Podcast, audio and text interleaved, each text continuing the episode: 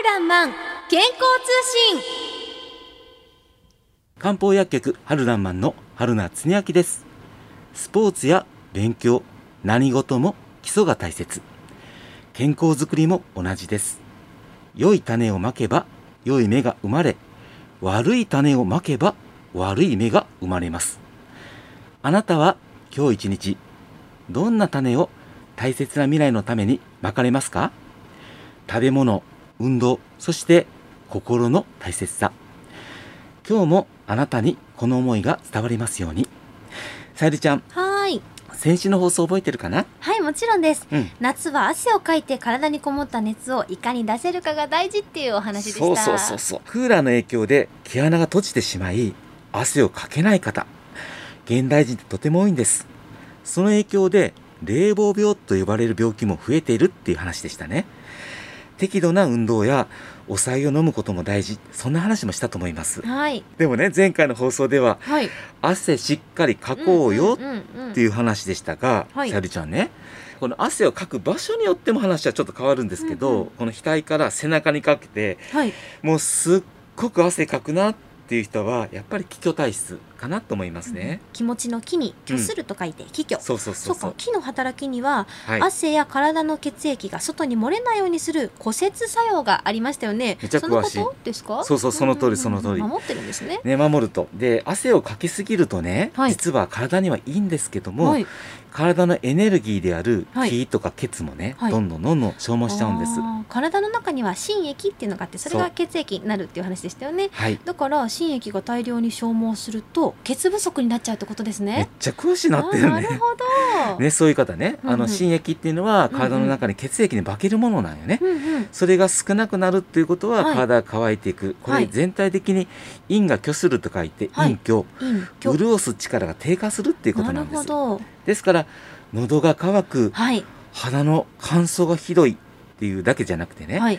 脱水症状も、まあ、熱中症も汗のかきすぎ結構怖いかなと思います、うんうんうんで女性の場合ははい。この汗をかきすぎると、はい。実は血不足になるっていうことも知ってほしいし、陰キャの方がねはい。長時間サウナに這うとやばいよね。やばいですね、はい。適度にね水分を補いながら利用されるといいですけども、はい、体質を知ることってやっぱり大事になってきますよね、はい。や、はり見極めは絶心ですか？舌の診断大事だね、はい。このね陰虚はね、はい。結構比較的あの一般の方でもね自分の舌の状態を見極めようもと、うんうんうん。結構簡単これははい、舌をベロッと出した時えに、ー、まず苔が少なくて苔があまりないっていうのほと苔があってもね世界地図みたいにね、はい地図上の苔になってるタイプ、割れ目がちょっとあったりとか割れ目があって、うんうんうん。それもね確かにそれで判断ができると思いますね。ははい。汗の調節ができるようにするにはどのような養生がありますか？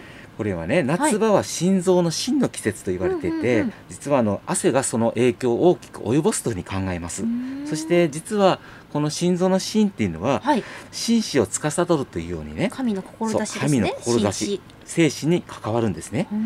それがまあ脳とのつながりもありますからはい。夏の不眠症もね実もこういうつながりがあるかもしれません。ですからいかに体の中に熱を帯びた場合、はい。それを静熱させるかってことがポイントかもしれませんね。水分だけで体を潤そうとすると、はい。お腹のね調子を悪くしたりもしますよね。確かに、はい。夏、場の邪気は暑いというか暑ですね。暑中見舞いの暑、えー梅雨の時期の邪気は湿が停滞するっていうお話でした、はい。もしかしたらそうめんが食べたくなるとかいう方はこれらの影響が出てるっていうことですかね。確かにそうかもしれませんね。ほどなるあの夏の邪気ね暑とはい湿の邪気の質、両方考えないといけないのがこの季節かもしれません。そうでですからスーパーに行かれたらこのウリ科の食べ物結構並んでますよね。はいきゅうりとかね、はいズッキーニ、冬瓜、そしてスイカ。僕好きなんだけどね、すスイカ。あと大豆ね。こういったものは軽くこの体を冷やすんですね。うんうんうんですから枝豆ははい余分な水分っていうのを排泄するってことで有名ですなるね。ほどってことはビールに枝豆そういう理由ですねその通りです。なるほど、はい。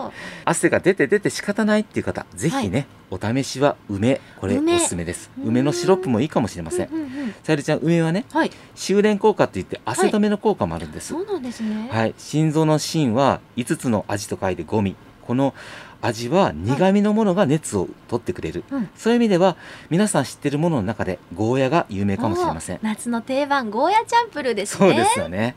あの苦味がね、はい。何かこう体の熱だけじゃなくて、はい。心の熱も冷ましてくれる。そんな気がします。はい、えーさてそろそろお別れの時間になります。今週の春ランマン健康通信夏場の過ごし方について先週に引き続きお話をしています。今週は汗が出て出て仕方ない方がいかに体を静熱するかをお伝えしました。心臓の芯をしっかりと潤すと汗のかき方が変わってきます。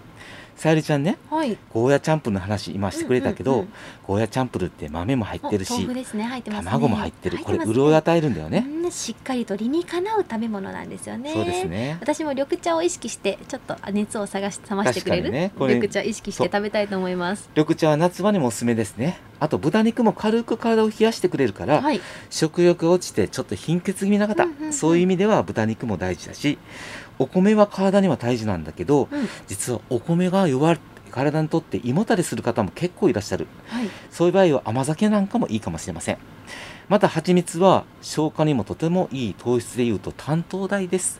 ですから朝起きて目がすっきりしない時は大さじ1杯ぐらいの蜂蜜を飲む使うことも潤いを持たす意味では大切かもしれません。まだたくさんの夏場のアドバイスありますが今日はここまで。また皆さん夏が苦手な方クーラーによる冷え性対策などお悩みの方は LINE による無料相談も行っております。私の LINE の ID を今から申しますね。haruki2015-0813 haruki2015-0813 またこの番組でも皆さんからのご質問も承っております。メールの方は haru.jocr.jp 春らんまん健康通信係です。ポッドキャストでも配信しています。お聞きくださいね。素敵な日曜日をお元気で過ごされてくださいね。お相手は漢方薬局春らんまん春夏恒明と。相川さゆりでした。また来週この時間にお会いいたしましょう